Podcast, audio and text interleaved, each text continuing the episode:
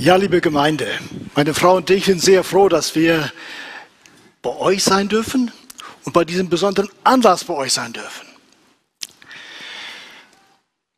Wir haben schon viel gehört. Und eigentlich von der Menge, was wir gehört haben, musste man schon Abend sagen. Aber ihr habt mich eingeplant.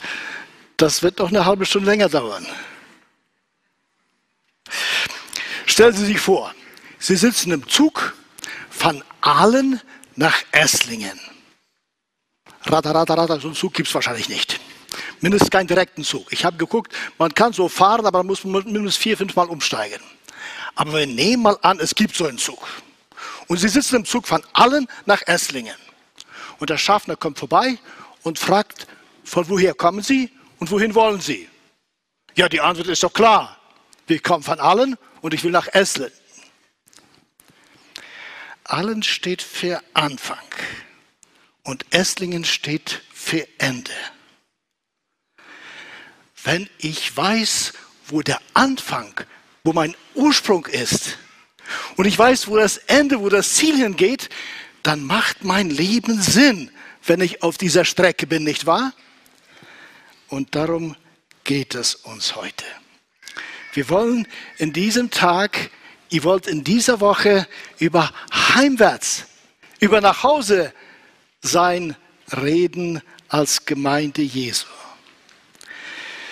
Christen sind Menschen, die auf dem Weg nach Hause sind. Wir wissen, wo der Anfang ist und wir wissen, wo die Reise hingeht. Und deshalb wollen wir mutig auf diesem Weg gehen. Wir sind unterwegs zum Ziel. Die Gemeinde feiert ihr 50-jähriges Bestehen ist ein großer Anlass, zurückzuschauen. Aber, aber mit der Ausrichtung, mit der Perspektive, nach vorne zu kommen. Heimwärts unterwegs zu sein. Wir wollen uns und anderen, wie damals der Fahrgast in diesem Zug, von dem ich erwähnt habe, genau eine Antwort geben können. Wo gehen wir hin? Wo kommen wir hin? Wo kommen wir her? Wohin sind wir unterwegs? Und wenn wir gemeinsam das machen und uns an die Wohltaten Gottes erinnern, an die 50 besondere Jahre, die ihr erlebt habt, dann kann man das sehr gut mit diesem Bibelvers zusammenfassen, das ihr als Motto für diesen Tag gesetzt habt. Und das wird auch das Motto meiner Predigt sein. So hatten nun die Gemeinden Frieden in ganz Judäa und Galiläa und in Samaria und wurden auferbaut und wandelten in der Furcht des Herrn und wuchsen durch den Beistand des Heiligen Geistes. Also unser Thema ist, wir schauen zurück auf die Wohltaten Gottes, auf seine Wege, um sicher vorwärts, himmelwärts mit Jesus zu gehen. Um das zu machen, schlage ich vor, dass wir drei Dinge machen heute Morgen. Erstmal wollen wir uns auf die Segnungen Jesu an die Gemeinden in Judäa anschauen und dann das mit uns vergleichen. Und zweitens wollen wir dann uns anschauen, was die Gemeinde in Judäa vor dieser Zeit der Segnungen erlebt hatte und dann unsere Geschichte anschauen. Und drittens wir wollen schauen auf dem, der Vergangenheit, Gegenwart und Zukunft der Gemeinde ist, nämlich auf Jesus Christus. Also zunächst schauen wir uns an die Segnungen, die die Gemeinden in Judäa erlebt hatten und vergleichen es mit uns. Der Text sagte hier sehr schön, so hatten sie nun Frieden Die Lage der Gemeinde in Judäa konnte man hier mit diesem Wort sehr gut beschreiben. Sie hatten Frieden, sie hatten auf einmal keine Verfolgung mehr. Sie konnten sich frei versammeln, sie brauchten keine Angst zu haben. Eine goldene Ära für diese Gemeinden, eine besondere Periode in der Geschichte der Gemeinde Jesu. Und das in ganz Judäa, Galiläa und Samaria. Dann lesen wir, sie wurden auferbaut, gefestigt.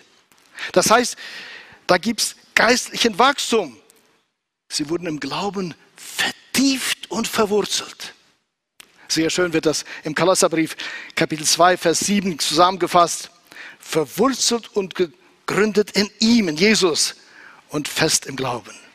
Wisst ihr, wie Pflanzen, die Wasser und Sonne bekommen, wachsen und gedeihen, so war es sicherlich auch in diesen Gemeinden. Und da ist auch erwähnt, dass ein Heiligungsprozess im Gange war. Sie wandelten in der Furcht des Herrn. Und als Schlussfolgerung, die Gemeinde wächst und wird zahlreich größer und wuchsen durch den Beistand des Heiligen Geistes. Sie wuchsen, weil man dem Heiligen Geist gehorsam war.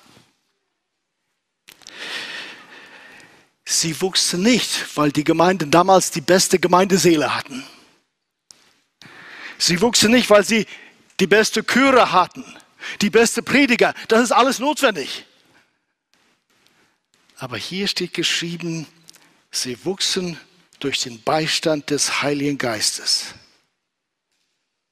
Und der Heilige Geist kann nur da wirken, wo wir ihn es erlauben, uns zu mahnen und zu ermutigen. Dann dürfen wir wachsen. So war es damals, so war es in der Vergangenheit, so ist es auch heute. Aber davor, bevor diese Gemeinde so eine besondere Zeit hier erlebte, von der wir in Apostelgeschichte Kapitel 9 lesen, erlebten sie schwere Zeiten, Verfolgung. Und die damals ins Leben gerufen wurde durch einen Mann namens Saulus, der später zum Glauben an Jesus Christus kam. Und wir kennen ihn als den Apostel Paulus. Und über diese schöne Zeit des Friedens schreibt dann später der Paulus im Galaterbrief folgendes. Sie hörten, dass er uns einst verfolgte, der predigt jetzt den Glauben, den er zerstören suchte. Und sie priesen Gott um meinetwillen. So erlebte die Gemeinde damals diese besondere Zeit des Segens. Und wie sieht das bei uns aus? Die Gemeinde feiert Jubiläum, 50 Jahre. 50 Jahre Gottesdienste ohne Verfolgung, ohne Schwierigkeiten in der Schule und auf dem Arbeitsplatz, weil wir zu Jesus gehören. Nun ist es immer so und wird immer so sein, wer die Sache mit Jesus ernst meint und konsequent mit ihm lebt, der wird auch Widerspruch erleben und wird auch Probleme erleben, wird auch in Deutschland belächelt werden. Aber im Vergleich zu dem, was unsere Eltern in der UdSSR erlebten, haben wir große, große Freiheit. Ein Grund, ein großer Grund, dankbar zu sein. Sie hatten Wachstum erlebt, lesen wir hier von Gemeinden. Als ich Praktikant war, im Jahr 1979, dann war die Gemeinde noch recht klein. Die Gottesdienste waren bei Familie Plätt in der angebauten Scheune oder ausgebauten Scheune, im Kindergarten, dann die umgebaute Fabrik und jetzt dieser großartige Saal, den ihr habt. Gott hat euch Wachstum geschenkt an Möglichkeiten. Aber das war ja nur aufgrund, weil Gott auch geistlichen Wachstum geschenkt hat und der Bedarf da war. Sonst hätte man ja kein so großes Haus bauen müssen und wahrscheinlich auch nicht gemacht. Ein Grund zum Danken. Ihr habt das Wirken des Heiligen Geistes erlebt. Ein Grund zum Danken. Nun, wir wollen ehrlich sein, wir haben es ja in unseren Zeugnissen gehört, es war nicht immer nur Sonnenschein. Diese Gemeinde besteht aus Menschen, die auch ihre Ecken und Kanten haben. Und da gab es sicherlich auch Verletzungen und es gab sicherlich auch Probleme, wo Menschen sich dann irgendwie von dem Weg mit Jesus distanziert haben oder vielleicht ganz weggegangen sind. Das ist sicherlich alles gewesen, auch wenn ich das vielleicht im Detail gar nicht weiß. Aber wenn man das Ganze sieht, Gott hat wunderbar geführt, bewahrt, geschenkt, beschenkt. Ein Grund zum Danken. Es ist viel Segen von eurer Gemeinde ausgegangen.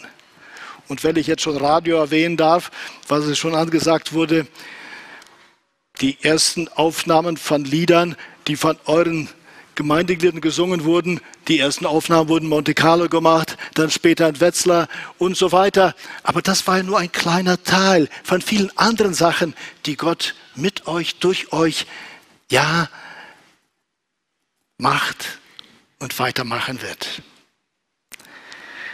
Unser Titeltext ist so, so hatten die Gemeinden Frieden und wuchsen durch den Beistand des Heiligen Geistes. Das ist großartig. Aber Moment mal, Gemeinde ist ja nicht einfach eine Gruppe, sondern Gemeinde sind ja einzelne Mitglieder. Das bist du und ich, das sind sie und ich. Meine Frage ist hier bei so einem Anlass, lass uns doch eine kurze Pause machen. Wofür kann ich, wofür kannst du Gott danken, wenn du zurückschaust? Am liebsten hätte ich jetzt gesagt, jetzt nimmt jeder mal einen Zettel aus der Bibel oder aus seinem äh, Smartphone raus und schreibt mal drei, vier, fünf Sachen auf, wofür er danken kann. Lasst uns das uns Erinnerung rufen. Gott hat Segen geschenkt und wir haben viel Grund, dankbar zu sein. Also, wir haben uns die Segnungen, die Gott der Gemeinde damals in Judäa geschenkt hat, angeschaut und dann mit dem verglichen, mindestens ganz kurz, was wir erlebt haben. Und uns wird deutlich klar, wir haben viel Grund, Gott zu danken. Jetzt lass uns zum zweiten kommen. Wir schauen uns an, was die Gemeinde in Jerusalem vor dieser schönen Zeit erlebt hatte und vergleichen das mit unserer Geschichte. Denn der Text fängt ja so an. So hatten nun die Gemeinden, so hatten nun, da fragt man sich, was war davor? Jetzt hatten sie Frieden, aber was war davor? Davor waren schwere Zeiten. Da war viel Trauriges passiert.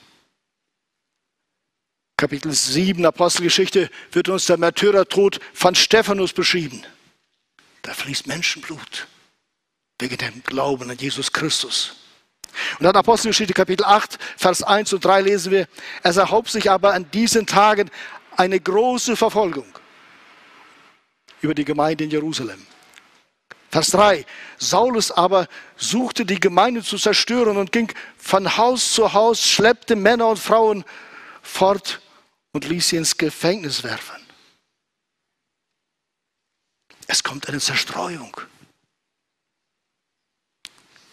Es erhob sich aber in diesen Tagen eine große Verfolgung. Da zerstreuten sich über alles Land, über Judäa und Samaria, die Gläubigen aus Jerusalem.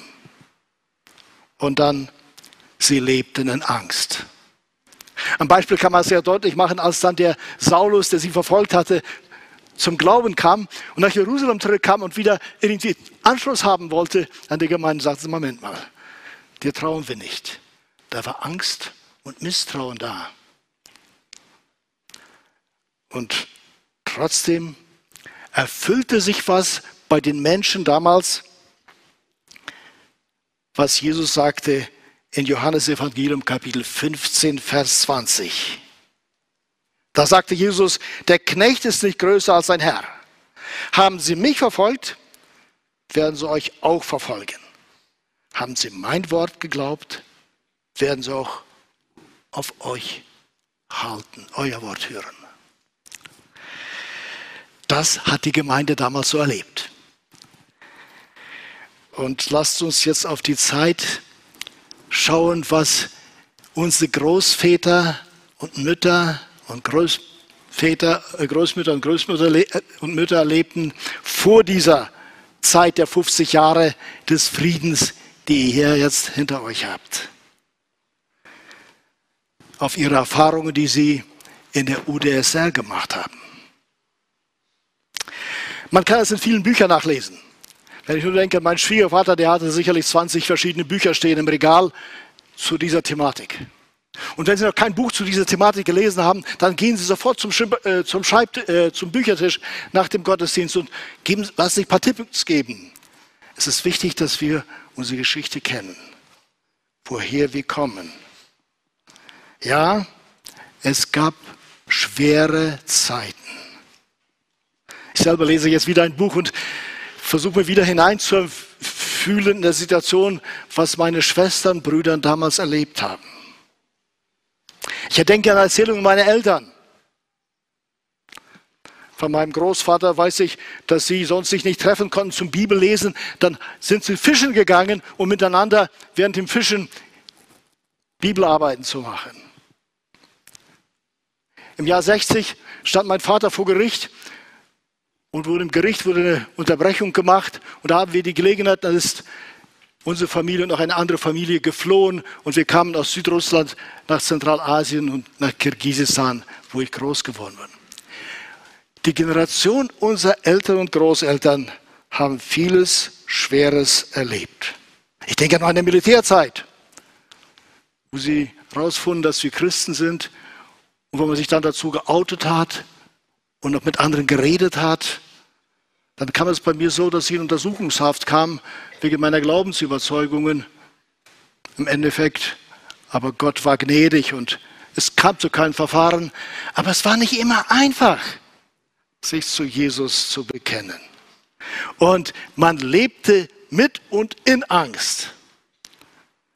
Wie oft mussten Sachen versteckt werden, wie oft musste man geheim still zu einem Gottesdienstraum sich gehen, damit keiner es mitkriegt, vielleicht durch den Wald.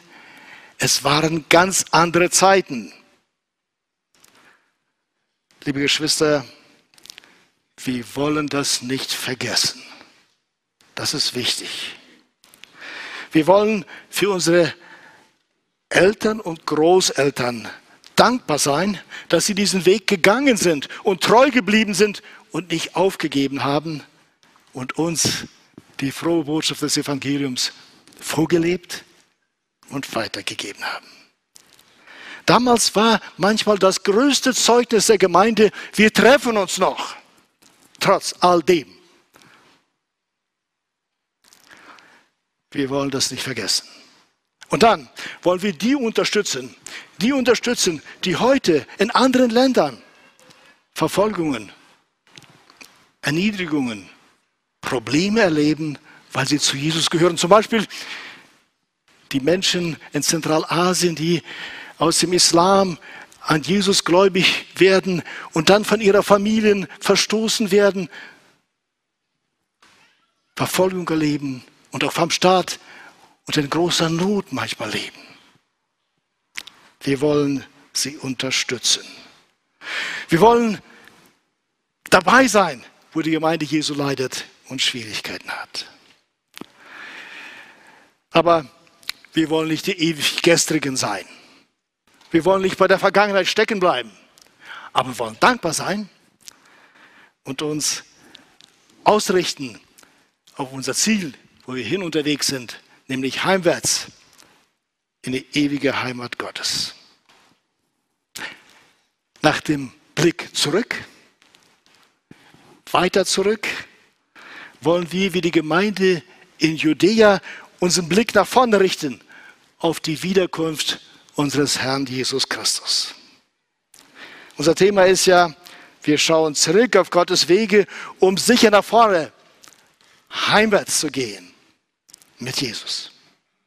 Und so ist mein dritter Gedanke, wir schauen auf den, der Vergangenheit, Gegenwart und Zukunft der Gemeinde ist. Auf Jesus Christus, den Anfänger und Verländer des Glaubens. Moment mal, wie war das bei der Gemeinde in Jerusalem damals, als es anfing? Es fängt mit dem Pfingstfest an. Der Heilige Geist wurde von Gott gesandt. Petrus hält die Predigt und erklärt den Menschen ganz deutlich, dass dieser Jesus, den ihr getötet habt, der eigentlich nach Gottes Plan dafür vorbestimmt war, ist auferstanden. Er lebt. Und dann sagt Paul, Petrus weiter, so wisst nun das ganze Haus Israel gewiss, dass Gott diesen Jesus, den ihr gekreuzigt habt, zum Herrn und Christus gemacht hat. Und dann lesen wir weiter die Verse 41 und 42 in Apostelgeschichte Kapitel 2. Wie viele das ihn aufnahmen, ließen sich taufen, entstand neues Leben und sie lebten in enger Gemeinschaft miteinander.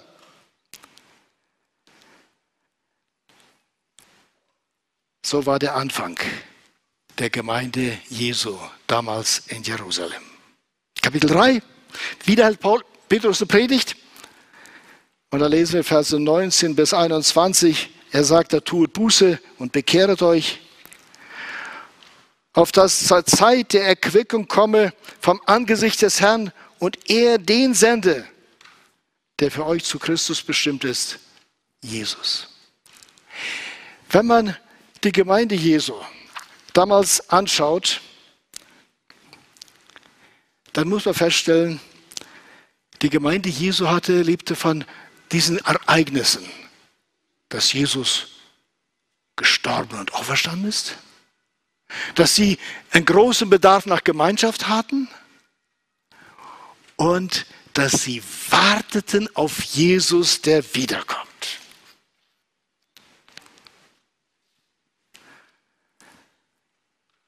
Jesus stand im Mittelpunkt der Gemeinde damals.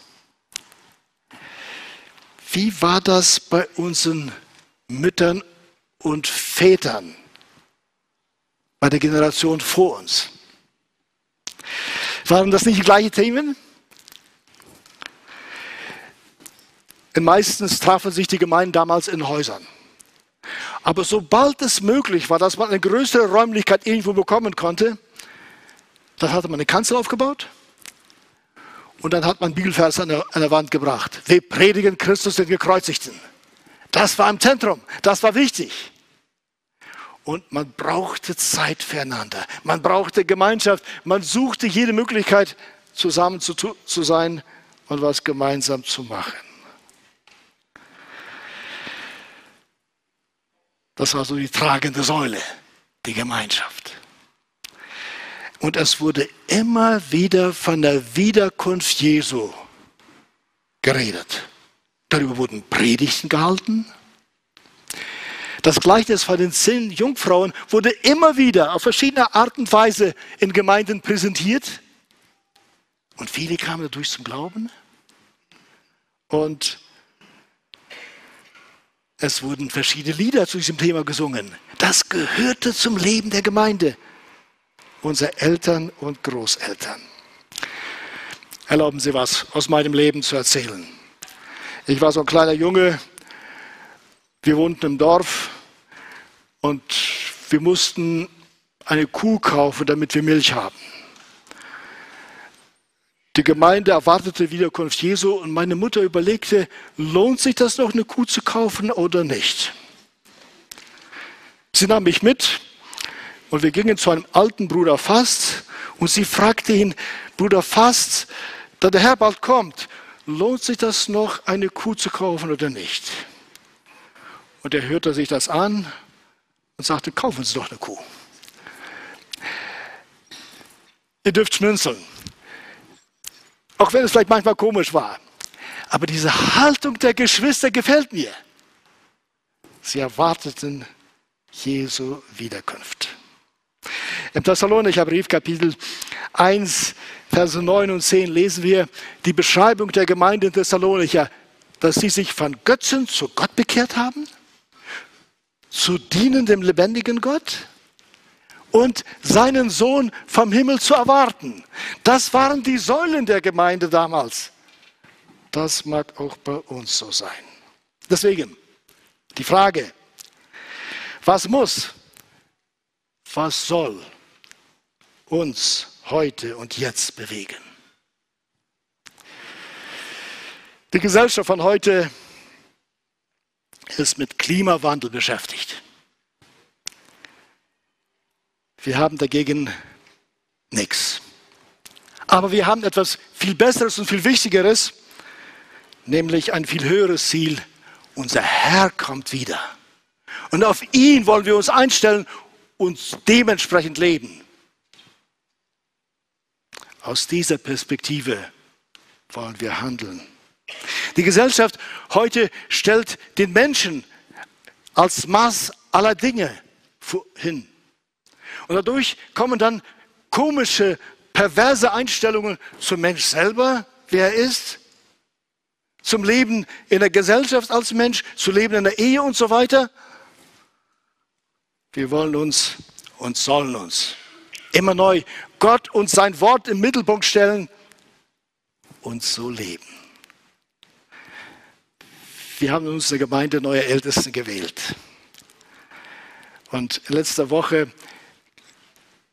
kam ich zu einem Gespräch mit einem meiner Ältesten. Wir hatten da was gemeinsam in der Gemeinde zu arbeiten. Und dann fragte mich, Willi, wo siehst du Gefahren in der Gemeinde? Und da haben wir über einiges ein bisschen geredet und dann sagt er, hör mal, wenn du irgendwo merkst, dass wir von der Bibel, vom Wort Gottes abweichen, dann bitte komm, sag mir das doch. Und ich habe mich gefreut, von Herzen gefreut von dieser Haltung. Nicht, weil ich immer alles richtig weiß und unbedingt gleich mein Rat der Beste sein wird, falls ihn hören will. Aber wenn da Menschen ranwachsen in der Gemeinde, eine neue Generation ranwächst mit dieser Haltung, wir wollen ganz nah am Wort Gottes bleiben. Die Gesellschaft von heute wird von Trends und Medienmacher beeinflusst und bestimmt. Und wisst ihr, wir sind nicht unbeeinflussbar. Kommt darauf an, was wir uns anhören im Laufe des Tages und ansehen, beeinflusst uns auch. Deshalb ist es wichtig, dass wir dem Heiligen Geist immer neu bitten und Raum geben, dass er unser Leben führt und leitet. Unser Bibeltext für heute ist, so hatten nun die Gemeinden Frieden in ganz Judäa und Galiläa und Samaria und wurden auferbaut und wandelten in der Furcht des Herrn und wuchsen durch den Beistand des Heiligen Geistes. Sie nutzten Sie nutzen die Zeit des Friedens, sie nutzen die positive Voraussetzungen, um sich geistlich aufzuerbauen und zu prägen, ja, und ewigkeitstüchtig zu werden und unterwegs voranzukommen. Wollen wir das nicht auch? So leben, dass wir immer weiter und immer näher bei Jesus sind, und immer weiter mit ihm unterwegs sind, damit er weiter große Geschichte mit uns schreiben kann und uns für seine Ewigkeit vorbereiten kann? Wir verstehen nicht alles in dieser Welt. Wir sind fähig, uns zu verlaufen. Erlauben Sie mir, eine Geschichte aus meinem Leben zu erzählen. Wir waren mit dem Auto unterwegs nach Holland und mussten durch Belgien fahren und auf einmal durch Baustellen oder andere Sachen waren wir nicht sicher, ob wir noch auf dem richtigen Weg sind. Was machen? Ich fuhr zur nächsten Tankstelle ran und ging zum Tankwirt und versuchte ihn zu fragen nach dem Weg, wie ich fahren sollte. Aber wir hatten Kommunikationsprobleme. Er konnte mich nicht verstehen und ich konnte ihn nicht verstehen. Was soll ich machen? Dann sah ich an diesem kleinen Laden bei der Tankstelle, hatten sie Karten zu verkaufen. Dann kaufte ich eine Karte und bat ihn, zeigen Sie mir, wo ich bin. Das war kein Problem für ihn. Er zeigte mir, wo ich bin und ich wusste ja die Stadt, wo ich hin will. Ich suchte, wo die Stadt ist und wir konnten fahren. Liebe Geschwister, so ist es ja auch bei uns. Wir haben die Karte, die Bibel. Und wir haben den Heiligen Geist, der ganz genau weiß, wo ich bin und ganz genau weiß, wo er mich hin will. Und wenn wir es ihm erlauben, dann kommen wir sicher zum Ziel. Aber da ist eines wichtig. Wir müssen uns Zeit nehmen. Ich möchte das unterstreichen. Das geht nicht so nebenbei, sondern wenn ich mir Zeit nehme für die Bibel, Zeit nehme für meinen Herrn, dann hat er die Möglichkeit, mich innerlich zu justieren und auf das Ziel einzustellen, denn er will ja, dass wir zum Ziel kommen.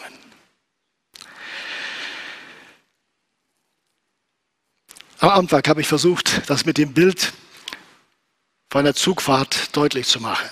Liebe Geschwister, es ist entscheidend wichtig, dass wir uns bewusst machen, wo kommen wir her und wo wollen wir hin. Und das kann uns dann helfen, immer neu den richtigen Kurs zu wählen, unseren richtigen Ziel anzusteuern. Ja, wir schauen zurück auf Gottes Wege und sicher nach vorne, himmelwärts mit Jesus zu gehen. Die meisten von uns haben wahrscheinlich ein Smartphone. Würde jetzt nicht bitten, die Hand aufzuheben. Und so manch einer benutzt sein Smartphone auch als Navi. Ich auch. Wir waren vor einigen Monaten, gar nicht Monaten, Ende, Ende Mai, Anfang Juni, unterwegs nach Kroatien in den Pfingstferien. Und wir mussten immer bei der Überquerung der Grenze unser Navi neu im Handy auf das lokale Netz einstellen, damit es uns weiter den Weg zeigen konnte. Liebe Geschwister, so ist es auch mit einer Beziehung zu Jesus. Das ist nicht die Sache einmal bei meiner Bekehrung, sondern sie muss immer wieder gepflegt, überprüft, vertieft werden. Wollen wir das machen? Wollen wir als Gemeinde so leben, wie hier in Apostelgeschichte geschrieben steht? So hatten die Gemeinden Frieden in ganz Judäa und Galiläa und Samaria und wurden aufgebaut.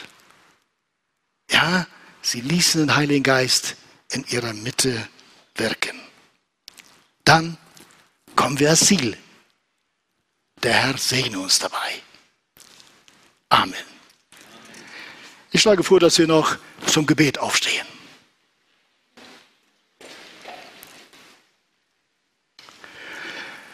Herr Jesus Christus, wir schauen zurück und sind dir dankbar, dass du diese 50 Jahre dieser Gemeinde geschenkt hast.